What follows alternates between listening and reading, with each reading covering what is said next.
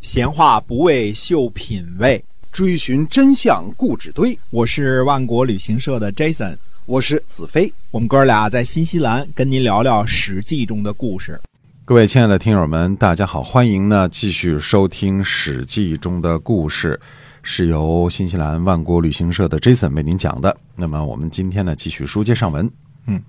上次呢聊到说轩辕皇帝啊，嗯二十五个孩子啊，哎，这个但是呢正妃啊生的呢是两个，嗯，那么这两个呢后边呢都他的后代呢就分有天下。这个时候我们就看出嫡出跟这个庶出的这个区别了。很明显的呢，正出的大夫人生的这个就是嫡传的。我们先说这个嫡传的啊，他生这两个儿子呢，一个叫玄霄，一个叫昌邑。那么皇帝呢，可能活的年龄比较长啊，哎实际上呢，到皇帝崩了之后呢，是昌邑的儿子，也就是皇帝的孙子高阳，那他继位了。他基本嗯嗯，帝高阳呢，就是帝专顼啊，他的这哦他个就是嗯帝颛号呢、顼叫专顼帝啊。那么帝专顼之后呢，是另一支的玄霄的孙子，嗯也就是这个皇帝的曾孙了啊。嗯那么他是帝喾啊。啊，地库哎，那么这个就是这个五帝当中，我们说皇帝，那么专顼、帝喾，这是前边的三帝。三位，那么嗯，后边呢是尧和舜，呃，五帝本纪呢指的就是这五帝，我们是是谁，这个说的很清楚了啊。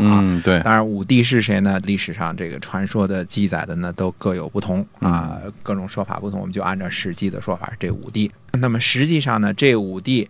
加起来，这个这就是我们说后边这四帝啊，再加上后边的建立夏朝的大禹。大禹治水的大禹嗯啊，那么实际上这五个人呢都是皇帝的子孙啊，也就是说五帝本纪当中呢，实际上是皇帝一家人，呃，嗯，这个来来记录的。那么至于帝颛顼和帝喾呢，总而言之也都是非常好的皇帝了啊。嗯那么这个非常好的天子啊，对我们说皇帝这个词是不对的，因为皇帝这个词呢是从始皇帝、秦始嗯秦始皇开才始出才叫现皇帝的啊，嗯取三皇五帝之皇，嗯，三皇五帝之帝之地帝叫皇帝嗯啊。那么好的天子呢，就是有很多有圣明啊、爱民呐、哎这个勤奋呐、总而言之，形容词比较多。嗯，呃，具体事迹比较少。那么我们知道 呢，他是武帝，也都是明君啊，哎都是对这个很好的皇帝。嗯，呃，帝颛顼和帝喾。那么到了这个帝喾的时候呢，先是把他的地位呢传给了帝挚。嗯那么挚呢活了应该是很短的时间就不善了，不善嗯呢就可能就也就崩了。那么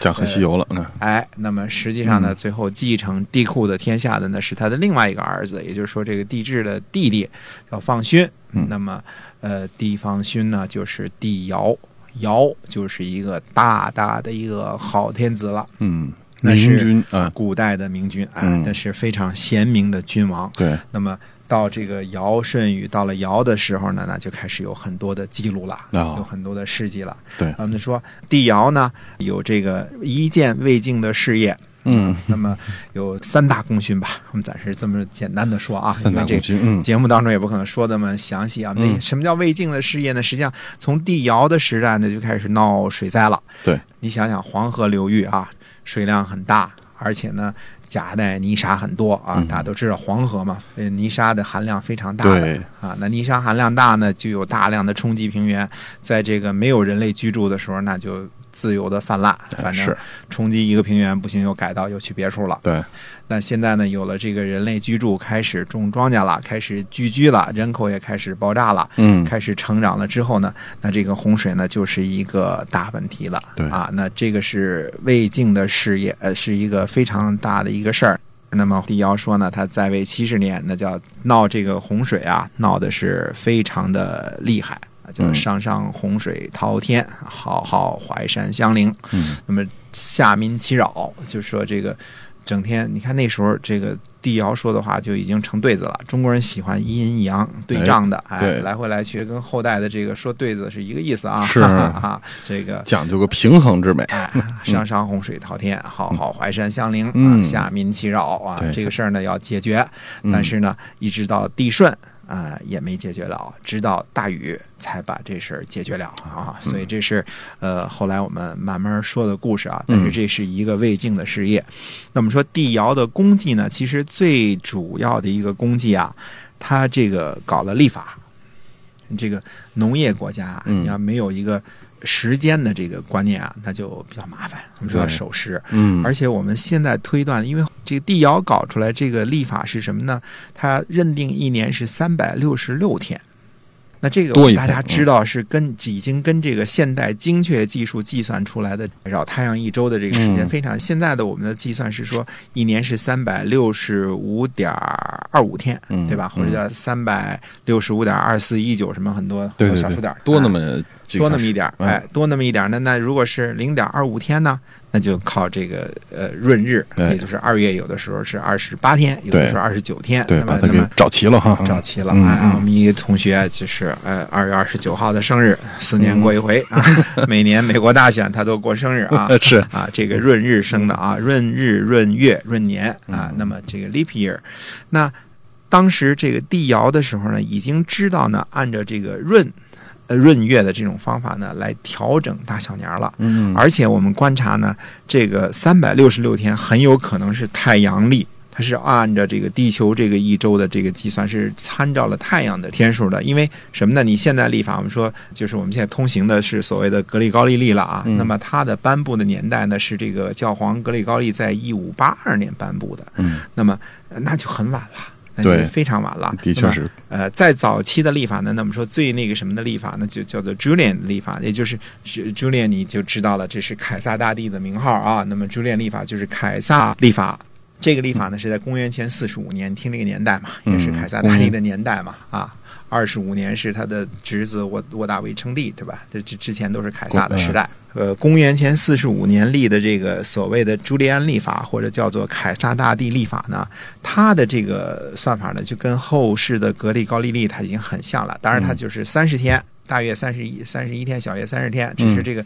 各个月份的这个时间不同了。呃，嗯直到格力高利呢，才定性现在这样一三五七八十十二是大月，其他都是小月，然后嗯对一个闰月，就这么的一个方法才定下来啊。可是你要看的话，即便是以公元前四十五年来计算的话啊，那这个也是帝尧的这个历法还是早了很多很多很多年了，对啊，远远早于这凯个撒罗马的哎这个这个。那么之前那么说罗马也有历法，呃，但是罗马的历法呢，基本可以断定是这个太阴历，就是所谓的按照月月亮参照的、啊。那嗯么罗马的这个之前的历法呢，一年呢，呃，差不多只有三百三百零四天。那你这差得多了， 是吧？三百零四天，那你这个你这六十多天怎么找啊？这个老润着，好长时间， 是一年润半年啊， 倒挺滋润的啊。 是，所以你看呢，这个呃，我们说三百六十六天、三百六十五天，当然没有那么精确的啊，这三百六十五点二五天啊。嗯那么这种情况你也能看得出来呢，就是说很有可能这个帝尧的这个历法呢，它是一个太阳历。呃，或者说它参照了地球绕太阳一周的这些个嗯天象的这些个计算，哎，那么啊、呃那么他还定出来什么呢？对当然有不同的官职啦，定出来中春，就中间的中啊，嗯中春啊、中冬，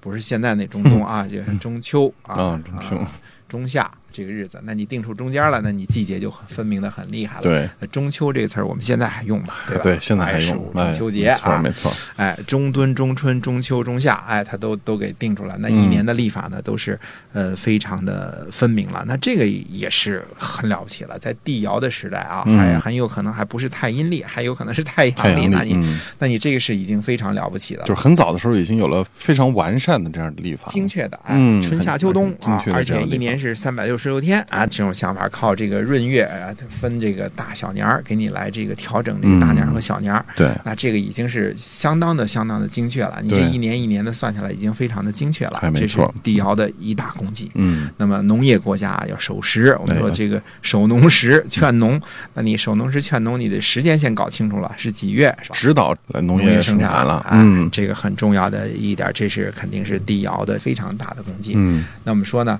帝尧的这个第二大功绩呢，就是寻找接班人。那么我们说他不只是功绩了，而且是非常难得的一件事情嗯啊！大家都知道呢，帝尧的这个后边接班人是舜啊，我们尧舜禹尧舜禹汤嗯啊，那就韦小宝的鸟生鱼汤啊， 古代名君啊。尧舜禹汤呢，那么是这么顺下去的。那么大家都知道呢，尧是让天下了，先说让许由，那么后来呢，这个实际上让给舜了。嗯啊，那么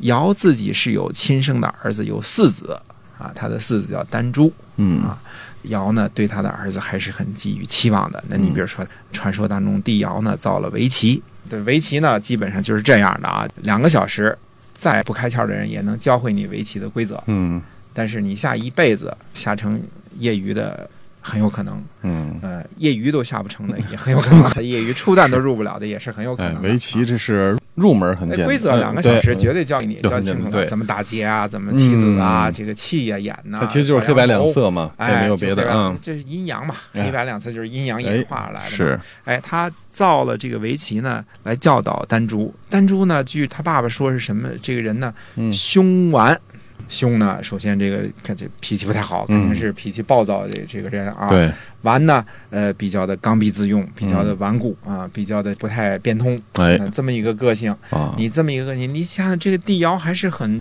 对症下药的啊，嗯，对吧？你脾气暴躁了，那这个比较的不不开通，那下围棋是正好的一个事儿，哎，对啊啊，对吧？嗯你培养耐心，把你的火气降降啊，哎，呃，让你这个思维呢全面一些，多方面一些，别这个对打劫呢就忘了提子了，哎呃，也别老站金角银边儿就忘了草肚皮啦。要开局还得收官啊，嗯这些东西你都得，那完全是对照他的。当然，我们说啊，现在没有看到实际的例证说这个帝尧呢是造了围棋，嗯呃，那么基本上传说呢都是帝尧造的围棋来教导丹朱，就是为了教给他儿子的。那么他这个围棋呢，很有可能是九道围棋，呃，也可能是十一道围棋啊，它并不是现在我们的十七道围棋。嗯那这种情况呢，即便它是九道围棋，那这也是很了不起的了。也就是对说，我们说棋盘一个角儿，嗯那它的其中的变化、结征啊、先后啊，这个也是很多的了。嗯而且它是遵循着阴阳的方式，以黑子一白子来造的、啊，嗯也是一个伟大的发明，哎也是很嗯伟大的发明了。嗯那么他教导儿子很用心，但是最后呢，他实际上并没有把天下传给自己的儿子。嗯啊，他在传位这件事情上呢，呃，大家都知道的一件事呢，就是说，如果要是授权给了这个传天下呢，给了丹朱，那嗯天下人呢就不太高兴了。我们叫这个授给丹朱呢，那丹朱立的天下病；那么嗯如果不授给丹朱呢，那就天下立而丹朱病。那对自己的儿子呢，对，呃，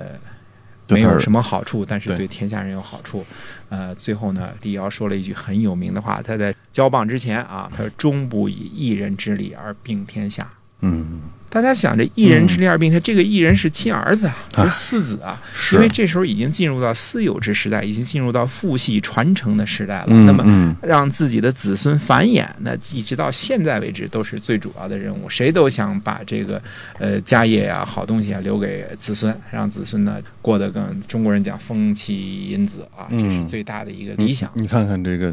纪小胖三代传承下来的哈，谁 这个在北朝鲜那些事啊儿，其实你看到现在这个社会还是有这样的，依然对是吧？全社会，所以他能够说“终不以一人之力而并天下”。那这一句话说下来，这是震古烁今的一句话，啊让我们说呃中国封建社会几千年，多少名人、英雄、帝王、将相、才子佳人啊，又有谁能超出这个范围呢？嗯，不多真，是，还还真真是，是不多啊。嗯啊，他能够把这个私情跟天下呃权衡之后呢，不让自己的儿子继承这个权柄，继承天下当天子，而把嗯权柄呢授给了舜。嗯，那这是一个非常大的一个功业。那这对种天下为公的这种想法呢，我们叫做禅让，把天下呢禅让给这个异性，并不是自己的亲儿子。嗯这是非常伟大的。那么说，在这个思想上伟大的，那么就嗯培养接班人的这个过程也是一大功业。那么到底帝尧是怎么样把舜这么一个明君给挖掘出来的？嗯，那我们下回接着哎说。好的，我们今天啊《史记》中的故事呢，先跟大家聊到这儿了，是由万国旅行社的 Jason 为您讲的，我们下期再会。再会。